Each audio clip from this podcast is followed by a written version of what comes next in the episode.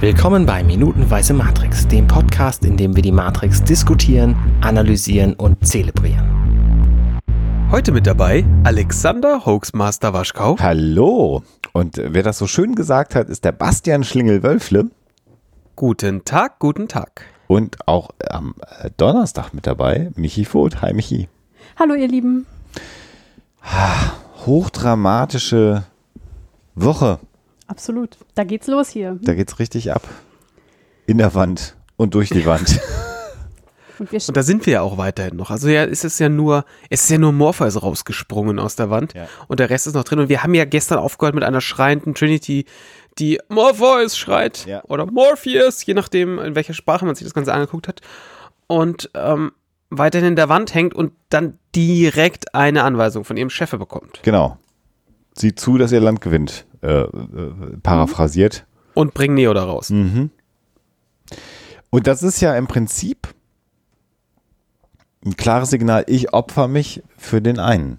Ja. Also mal von all dem ab, was nachher an coolen Zeug noch passiert, ist ja die Wahrnehmung, niemand kann einem Agenten entfliehen.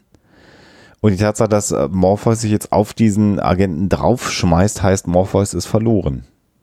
Und da haben wir ja genau dieses, das, was das Orakel gesagt hatte. Er wird, er wird sich für dich opfern. was man auch direkt bei Neo sieht. Er, Genau. er will das verhindern. Ja, Panik in den Augen. Er weiß, was passiert. Einer wird sterben. Genau. Und die anderen reagieren dann quasi auf den weitergegebenen Befehl von, von Trinity. Also Morpheus schreit ja Trinity an. Neo sagt, nee, hier, wir müssen doch. Und Trinity sagt dann halt, ab geht's. Und äh, ich finde es halt echt interessant und sehr mutig, wie die da abgehen, ne? Also Ja. einfach Ja, so mal sich schnell sie runterrutschen können, lassen, ne? Genau. Also sie haben natürlich den großen Vorteil, dass da offensichtlich überall dieser Fliesenkleber durchpumpft, der jetzt nicht so wahnsinnig fest ist. Und das heißt, wenn man sich darauf stellt, bricht er halt weg und dann bricht der nächste weg und du hast halt einfach so ein, so ein Ding, an dem du runterrutschen kannst, wunderbar viel Staub aufwirbeln kannst, was das Bild einfach sehr schön macht, weil du, weil, weil sie halt am Schluss unten in einer Rauchdampf-Staubwolke ankommen, Ja. eher Staubwolke. Ähm, das Wort fiel mir noch nicht von Anfang an ein, wenn ich ganz ehrlich bin. Und ähm, das macht die Sache natürlich schon irgendwie abgefahrener, als einfach nur, ja, lass mal irgendwie da jetzt an einem Rohr runterrutschen. Ich meine, wäre geil, weil da könntest du irgendwie so Striptease-Musik einblenden, aber ist an der Stelle deutlich cooler mit der Variante, wie es wie es gemacht ist. Wobei ich, ich einmal ganz kurz mit Realität komme und dann höre ich auf. Es ist natürlich, ich meine, da muss ja nur mal irgendwie noch ein Rohr rausgucken. Da sind die Knöchelchen dann aber auch gebrochen, wenn du da mit dem Tempo da runterrutscht, ne? Ich glaube, das muss gar nicht mal. Das wird auch so ziemlich schmerzhaft sein. Davon mal ganz ab. Und Mhm. das Aufschlagen sowieso, aber auf der Strecke, wenn du da irgendwie mal nicht an dem Fliesenkleber dran lang schrabbelst, sondern da mal was ein bisschen Festeres kommt. Jo. Aber gut, ist halt haben Flucht. sie die, die Rutschbahn erwischt. ja. Da ist alles fein. Du siehst ja, die Rohre sind komplett woanders. Und ist halt Flucht. Also ist schon Definitiv. natürlich äh, klar, ähm, dass es so sein muss. Letztendlich. Ich wage zu behaupten, man sieht auch so ein bisschen den Harness hier. Das ist, ist es, Moment mal, das ist doch noch gar nicht Trinity's Arsch, den man da gerade gesehen hat. Also Gesäß, wenn. Hint ist, ah doch, doch, das, da zieht sie ja, da zieht sie ja, ähm, ah, sorry, da, ich bin schon wieder viel zu weit vorne. ich wollte gerade sagen, Sehr leid. das, ich weiß gar nicht, wo du schon wieder bist. ja, ich bin, Eine Sekunde nach der anderen. Schlingel. Wir Ja, ja, bei ja, bei Sekundenweise Matrix. ja, definitiv. Nicht vergessen. Ja, und sie wömsen halt unten auf. Der Staub verhindert, dass sie jetzt natürlich diese Superhelden-Landepose machen können. Das stimmt, schade eigentlich. Ne? Also hier mit einem Bein angewinkelt aufkommen, so wie man natürlich äh, nach einem Sturz aus großer Höhe landen möchte. Würde aber auch nicht passen, finde ich. Bei der Gelegenheit, äh, du hast Physik studiert, fällt mir gerade Ja. ein. Ne? Das stimmt sogar. Wie, wie ist denn das so mit Fra Körpern im freien Fall? Also das ist, ähm, das hätte schon, wird Die schon auch sind ja nicht wehtun. im freien Fall. Aber ja, natürlich wird es wehtun. Wegen dem Widerstand. Was hat dich eigentlich dazu bewegt, Physik zu studieren? Interesse. Ich fand Wissenschaft cool. Ich wollte Wissenschaftlerin werden. Und ähm, Astrophysik war meins. So, das habe ich geliebt. Ich, äh, ich weiß nicht, kennt ihr Harald Lesch? Ja, wahrscheinlich. klar. Ne? Ja, hallo. War großes Vorbild. Ich wollte gerne das machen, was Harald Lesch macht. Hm. Ist auch ein cooler Hund. Absolut.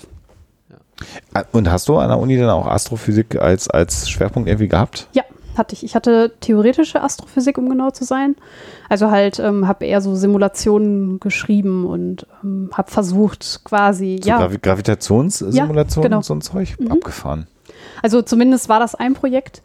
Ähm, und ein zweites Projekt war mit Strahlung. Also was passiert in Galaxien, äh, in dem Fall, kennt ihr diese Bilder mit den Jets von Ja, ja. Galaxien? Und diese Jets, die habe ich untersucht. Krass. Abgefahren. Das wollte ich ja immer machen. Ach, wie kam es, dass du es nicht gemacht hast? Äh, mir ist relativ schnell bewusst geworden, dass meine mathematischen Kenntnisse so gerade noch für die Grundzüge der Statistik gereicht haben und ich glaube für komplexere mathematische Berechnungen der Astrophysik hätte es nicht gereicht. Ach, das glaube ich nicht. Doch. Also ich bin äh, in Mathe auch nicht, ähm, also an Universitätsmathe jetzt auch nicht so ein Überflieger gewesen. Das ist halt eher ähm, ja so ein Werkzeug, würde ich sagen. Das kann man lernen. Also ich wollte Chemie hinterher im Abi machen und hab dann irgendwann, als ich mit Logarithmen und so Zahlen, wo es nur noch mit 10 hoch in die eine oder andere Richtung ging, ähm, da hat es mich dann verlassen. Da war ich dann ganz froh, dass ich das nicht im Abi gemacht habe. Ähm, Ich höre das oft, dass viele sagen so, ja, ich habe in der Schule Mathe und so, das war nicht so meins. Und es ist aber an, der, an der Uni ganz anders, weil du ja auch ein Ja, dreimal so schwer. Danke, Schlingel. es gibt Ich habe das. Also ich, äh, ich mag das nicht, wenn äh, Leute sich dann da so gerne schlecht machen. Ich glaube das nicht. Man muss das immer erstmal probieren. Und außerdem ist Statistik gar nicht so leicht. Ja, das ist ja anders. Also, das ist so. ander, anders, anders abgefahrener Scheiß und da war ich ja auch nicht wirklich richtig gut. Äh, sondern ich, da war ich äh, so, dass ich es halt äh, in den Grundzügen verstanden habe. Aber da, auch da gab es immer Momente, wo ich ausgestiegen bin. Ähm, Naja, also ich muss sagen, Physik ist einfach irgendwie so eine Leidenschaft, wür- würde ich sagen. Und es haben mich halt eher so die Zusammenhänge interessiert, als jetzt diese Mathe, Mathematik dahinter. Ähm, und halt auch die, schon früh dieses Vermitteln davon. Das fand ich Okay. spannend. Hm. Völlig abgefahren. Ich überlege auch gerade, wie viele Physikerinnen ich kenne. Wahrscheinlich mehr als mir jetzt spontan einfallen, aber nicht so viele, wie ich wie es vielleicht geben würde. Also während meiner Zeit, ich war halt auch an der Uni so ein bisschen aktiv äh, im Fachschaftsrat und so und das ist mit den Jahren immer mehr geworden. Mhm. Also als ich angefangen habe, waren es ähm, ja so 15 Prozent Frauen und als ich aufgehört habe, waren wir bei ja, das ist immer ein bisschen schwierig. Es gab halt zu der Zeit dann schon die Zweifach-Bachelor, da waren es ziemlich viele, aber ich glaube, reine Physikerinnen waren es 25. Das klingt jetzt nach wenig, aber ist auch schon ähm, gar nicht schlecht, dass man sich um 10 Prozent nach oben bewegt. Hm. In der Psychologie waren es zwischen 90 und 95 Prozent Frauen. Das ist so ein bisschen so das Gegenkonzept, ne? Also Ja. halt, ähm, das ist auf jeden Fall der Grund, warum man ähm, auch Gleichberechtigung eigentlich machen muss. Es gibt Fächer, da ist das männliche Geschlecht so ein bisschen überrepräsentiert und es gibt Fächer, da ist es andersrum. Mhm. Und das ist eigentlich nicht gut, würde ich sagen. Auf der anderen Seite muss man auch nicht alles reglementieren. Ne? Ja, aber es ist ja, es bereichert ja die Diskussion oder halt eben das Thema, wenn äh, viele Einflüsse reinkommen und ähm, wenn man da manchmal mit dem Hammer draufhauen muss. Ähm, bevor es sich quasi von alleine einpendelt, dann ist das vielleicht auch eine Überlegung wert. Wobei es natürlich damals aus meiner jugendlichen Sicht äh, ziemlich cool war, das anzufangen zu studieren. Das kann ich mir vorstellen. Ja. Also als ich angefangen habe zu studieren, war ich ja noch ungebunden. Da war das Ratio eigentlich ziemlich cool. Zu sagen, so bei der Begrüßungsvorlesung 100 Leute im Saal, 90 Frauen, 10 Jungs, hast du gedacht, hm, War das ein Aspekt, der, ja? hat sich dann so ergeben. Also als ich dann da so saß und mich umgeguckt habe, habe ich gedacht, okay, das Verhältnis ist jetzt nicht so schlecht. Ich habe Informatik studiert. Kannst du mal raten, wie das bei mir war? Oh. Huha. Ich muss ja sagen, dass damals war ich extrem antifeministisch unterwegs und habe halt eigentlich auch da gar nicht drauf geguckt und habe halt auch gesagt, ach, Gleichberechtigungsbeauftragten, wer braucht den Scheiß? Das hat sich erst so im Laufe der Zeit entwickelt, dass ich gesagt habe, komm, da muss man sich auch mal ein bisschen für einsetzen. Ja, man soll es zumindest mit bedenken. Ja, Aber gut, da war ich auch 18. Das war das. Und als ich 18 war und studiert habe, hatte man auch noch Zeit zum Studieren, konnte einfach noch sehr viele Flausen im Kopf haben und sich ein bisschen Zeit lassen und dann äh, hat man etwas mehr Zeit, auch eine Persönlichkeit zu entwickeln. Das finde ich etwas bedauerlich heute, dass das äh, Studentinnen und Studenten nicht mehr so unbedingt haben. Ich habe auch ein Diplom gemacht und äh, während meiner Zeit wurde dieses Bachelor-Master-System gerade ausgearbeitet Mhm. und ähm, wir hatten das Glück, dass unsere Professoren, ich habe in Bochum studiert, nur kurz nebenbei, Mhm. dass die Professoren sehr, sehr, wer- sehr viel Wert gelegt haben auf die Meinung von uns Studenten und wir haben das wirklich so zusammen gemacht und auch die Professoren waren sehr stark auf dieser Seite, dass sie gesagt haben, dieses verschulte Bachelor-System wollen wir nicht, wir wollen es so gut ähm, ausarbeiten, dass, dass wir die Soft Skills auch trainieren. Ähm, Beispiel, bei uns wurde es nicht so überfrachtet mit Klausuren, Hm. sondern wir haben trotzdem noch versucht, viele mündliche Prüfungen zu machen, wo man sich natürlich nochmal anders darauf vorbereitet. Und deswegen hatte ich, glaube ich, sehr viel Glück. Und an unserer Hm. Uni in meinem Fachbereich ähm, war es nicht ganz so verschult wie vielleicht in anderen Bereichen. Schönen Gruß nach Bochum an der Stelle. Ja, In das, in das an die Fachschaft Physik. so Hallo. Haben wir das auch mal vorgestellt. Finde ich, finde ich mal ganz bemerkenswert. Hm. Ähm, jetzt müssen wir von dem Physikstudium auf das Gesäß von Trinity kommen. Und das ist äh, einzig und allein die Schuld von Basti, weil der hat das angesprochen. Äh, vielleicht kommen wir da ganz anders hin, weil ich dachte eigentlich, dass sie in einem Harness hängt. Und ich habe mir das jetzt nochmal genauer angeguckt. Das wäre ein scheiß Aufwand gewesen, da hier dieses Harness nochmal rauszuoperieren, weil das hätten wir ja da Frame by Frame raus, rausschneiden müssen. Ja. Und dann habe ich mir den Shot einfach nochmal genauer angeschaut, weil Trinity greift ja, also Neo möchte ja, hat keinen Bock zu gehen, Ja. weil äh, kurz davor, dass er sagt, hier, Digga, pass mal auf, ich bin überhaupt nicht der Auserwählte. Und Trinity ist es aber her herzlich egal, weil sie glaubt, A, dass er der Auserwählte ist, B, ähm, glaub, hat Morpheus gerade gesagt, wir gehen jetzt, sie packt ihm also am Beinchen und sagt, wir, wir fahren jetzt davon. Ja. Und dann fahren die beiden auch den Choo-Choo-Train nach unten durch die Wand, also den, den, äh, durch die Fliesen, durch den Fliesenkleber. Und ich dachte mir die ganze Zeit, okay, die hängen da also in einem Harness und fahren dann da runter und das sieht, ein, sieht an einer Stelle so ein bisschen so aus, könnte man den Harness noch sehen an, an, an Trinitys Hinterteil.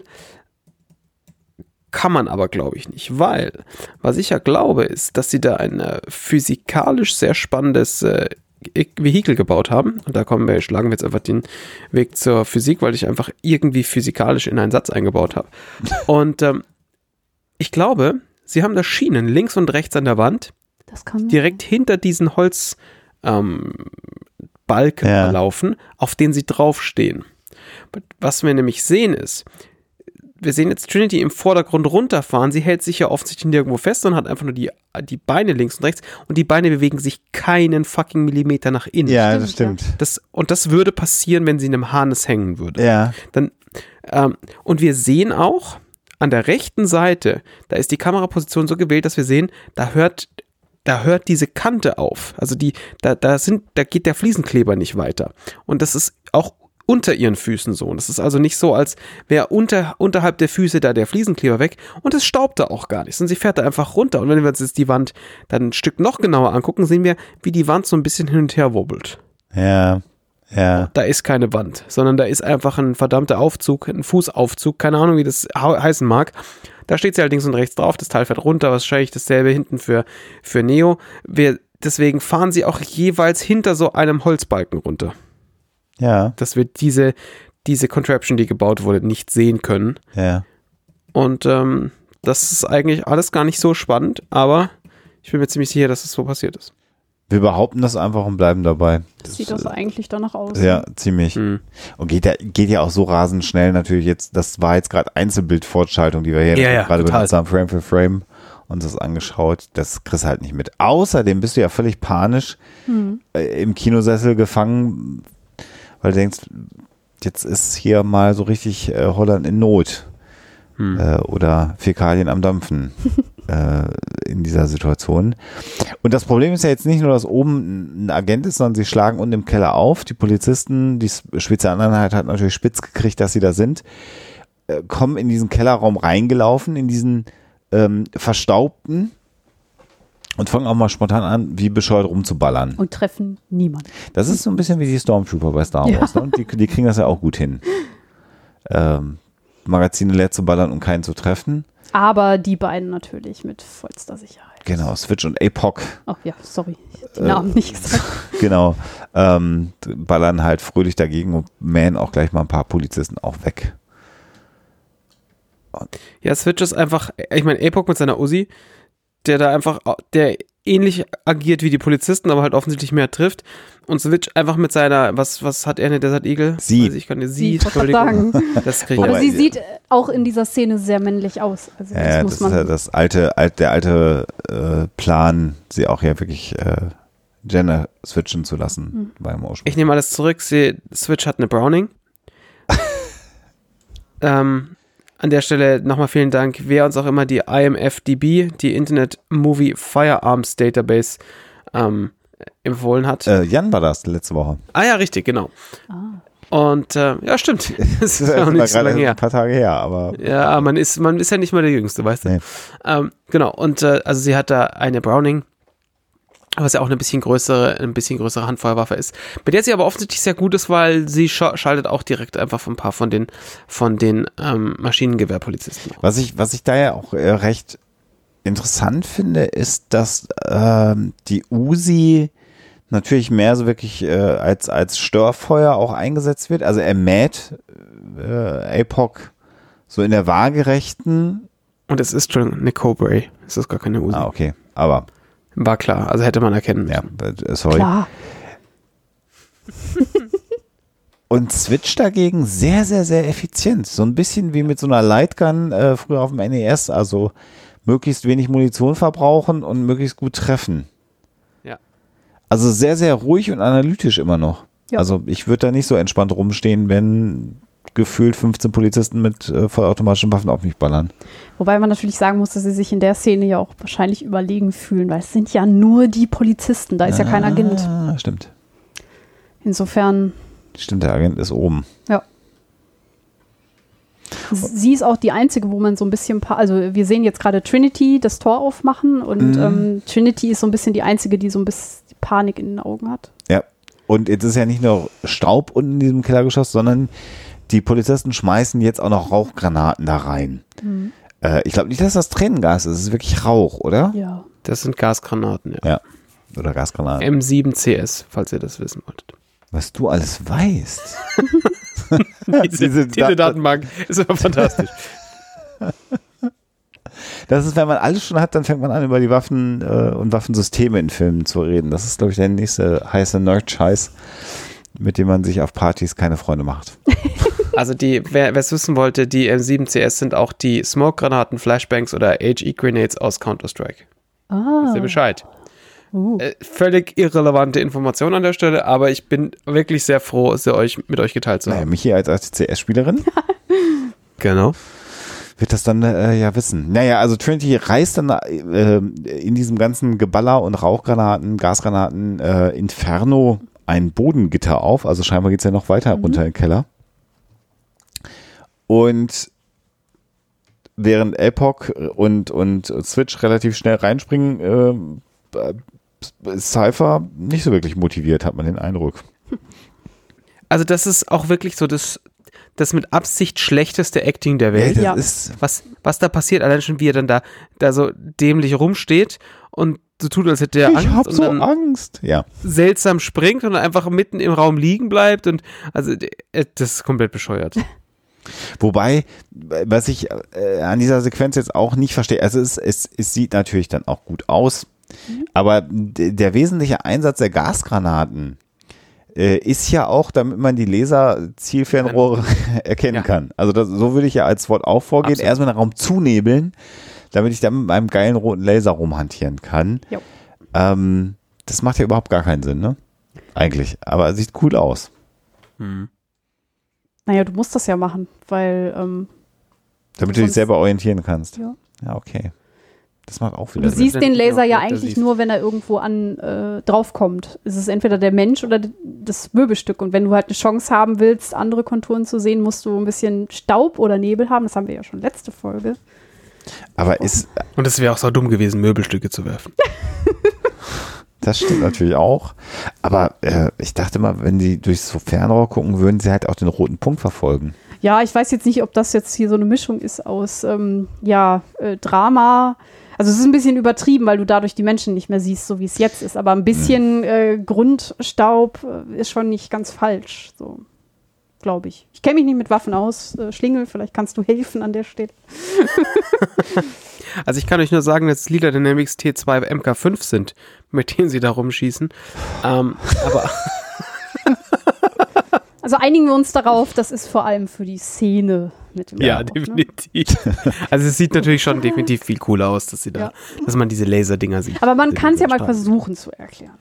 Ja. Das ist Also aller Ehren wert. du versuchst beim Bullshitting hier noch äh, irgendwie äh, vernünftig ähm, zu untermauern. Aber kommen wir. Ja, Ich überlege auch gerade, der Schlingel hat, glaube ich, auch schon äh, in die Kristallkugel geguckt, weil das, was du über Cypher beschrieben hast, werden wir heute gar nicht mehr besprechen, Schlingel. Was? Natürlich. Dass er sich so schlecht auf den Boden Doch, wirft. war, War das gerade? ja. Das ist gerade eben. Da Ah, so ja, an, ja, diesem, ja, ja, Entschuldige. Entschuldige. an diesem Ding und Ja, ja, ja. ja. Er denkt sich Ja, nur, also scheiße, wie kann ich denn jetzt. Äh, Aber das Genau. ist, aber das, mal ganz, er, er fällt ja noch nicht mal, ne? Er springt ja, Ja, ja. wirklich. Das ist so ein, Das, also ist, das ist ein Skandal. deswegen sage ich ja, das ist das mit absichtlich schlechteste Acting der Welt. Also das, der Schauspieler macht das gut. Weil es kommt halt genau das, genau das bei rum, was ich, ähm,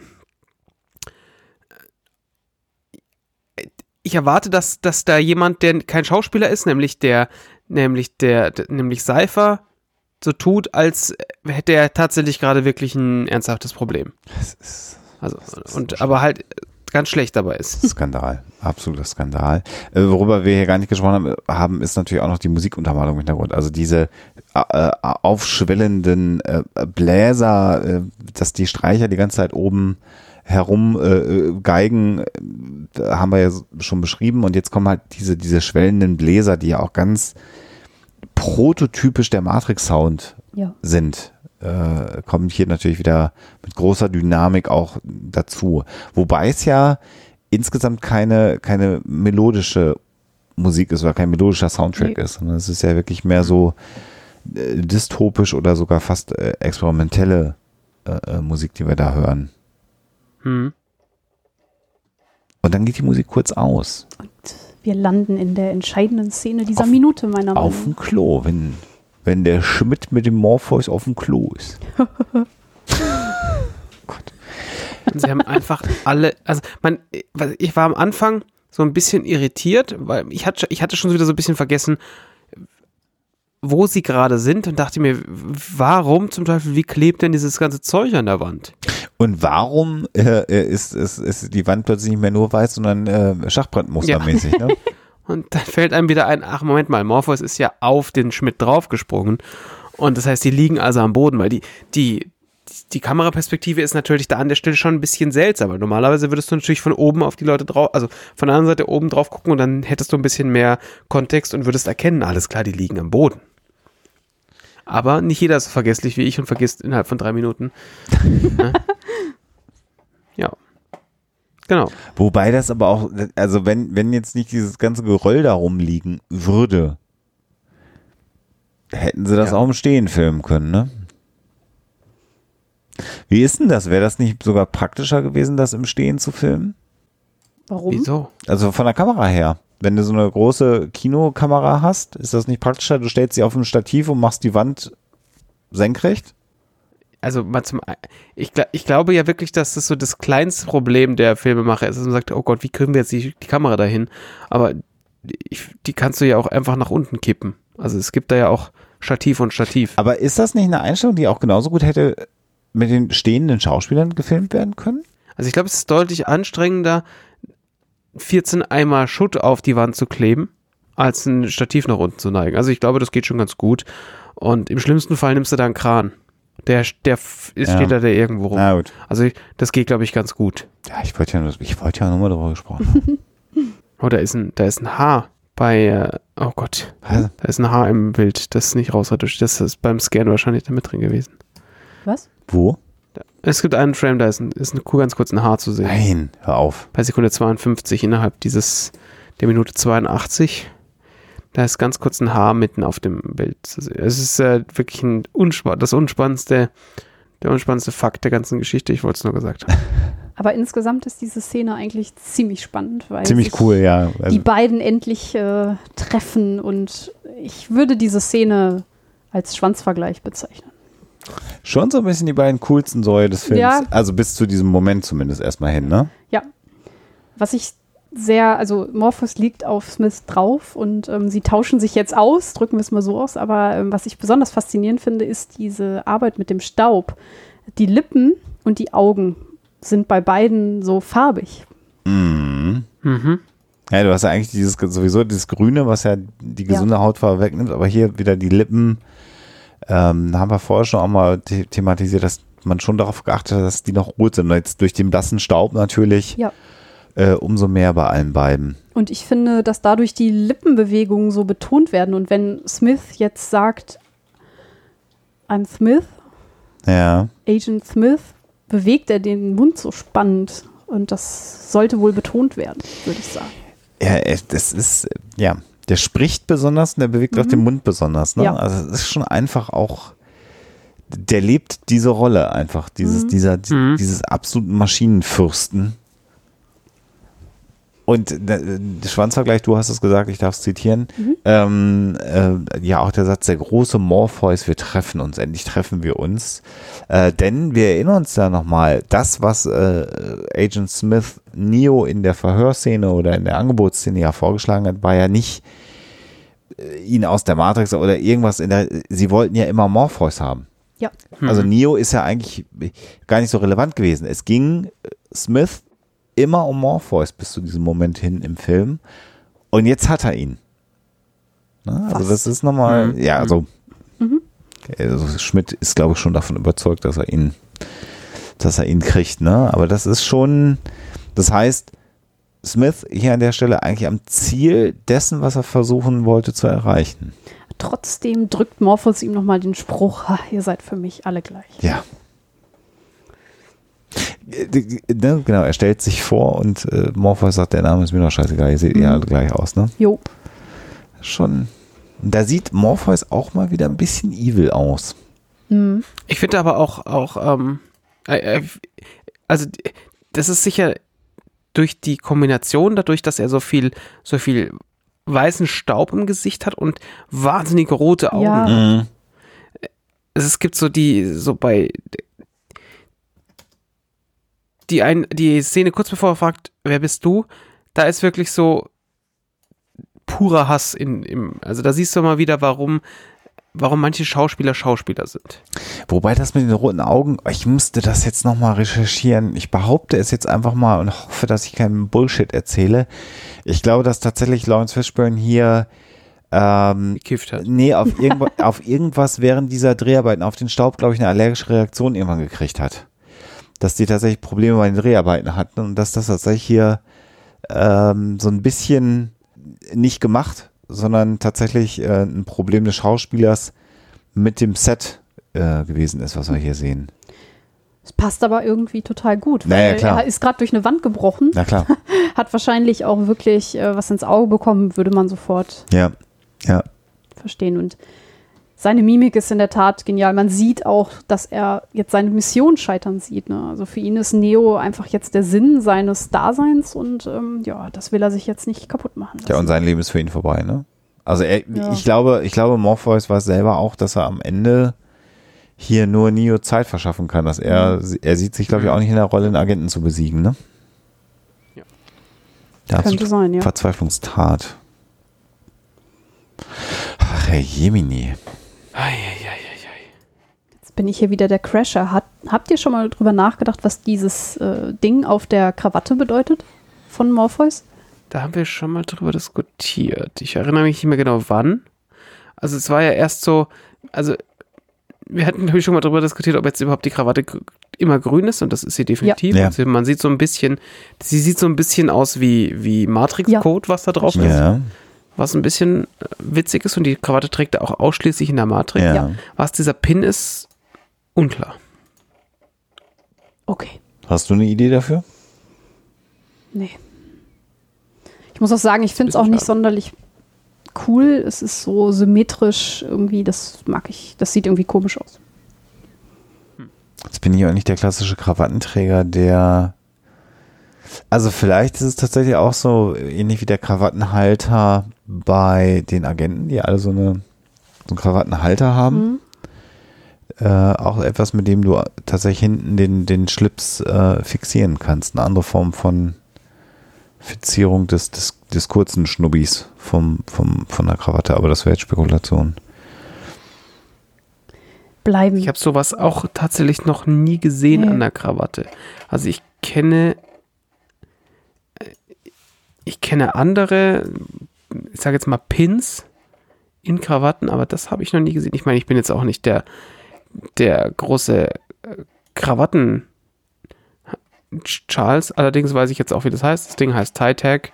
So, Mhm. ähm, Google, vielen Dank. Ähm, das ist ein Ding offensichtlich. Also ich muss sagen, jetzt in dem Frame kam mir jetzt gerade, deshalb da habe ich nie vorher drüber nachgedacht, die Assoziation mit einer Kamera. Mhm, das war.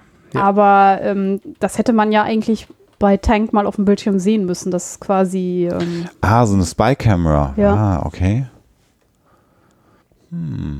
es wird es nicht sein, weil das, das hätte man, glaube ich, mal irgendwie gesehen. Oder vielleicht wollten sie das, keine Ahnung. Ah, ist jetzt auch Spekulation. Kommen wir nicht weiter. Nee, kommen wir nicht weiter. Ich glaube, wir machen mal Feierabend für heute und entlassen euch in euren Arbeitstag oder wann auch immer ihr das jetzt wieder hört.